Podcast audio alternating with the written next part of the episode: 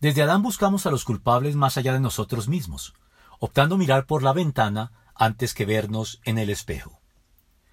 Y es que uno de los primeros síntomas de nuestra condición caída consiste en que no estamos dispuestos a asumir dócilmente nuestra responsabilidad por lo que hacemos.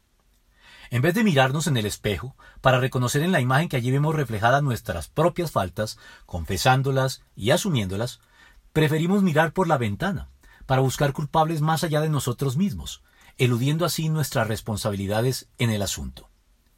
Este inveterado e inútil mecanismo de defensa al que acudimos sistemáticamente, casi sin pensarlo, puede seguirse de manera regresiva hasta nuestros primeros padres, Adán y Eva, quienes al ser confrontados por Dios a causa de su desobediencia, respondieron de esta manera, señalándose y culpándose los unos a los otros.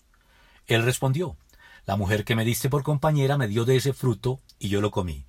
Entonces Dios el Señor le preguntó a la mujer, ¿Qué es lo que has hecho? La serpiente me engañó y comí, contestó ella. Génesis 3 del 12 al 13.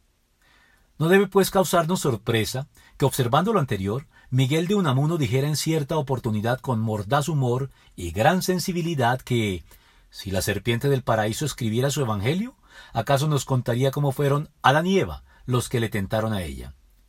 Porque en último término, no somos víctimas inocentes de los demás. Antes que nada, somos culpables, y haríamos bien en comenzar por reconocer esto con humildad.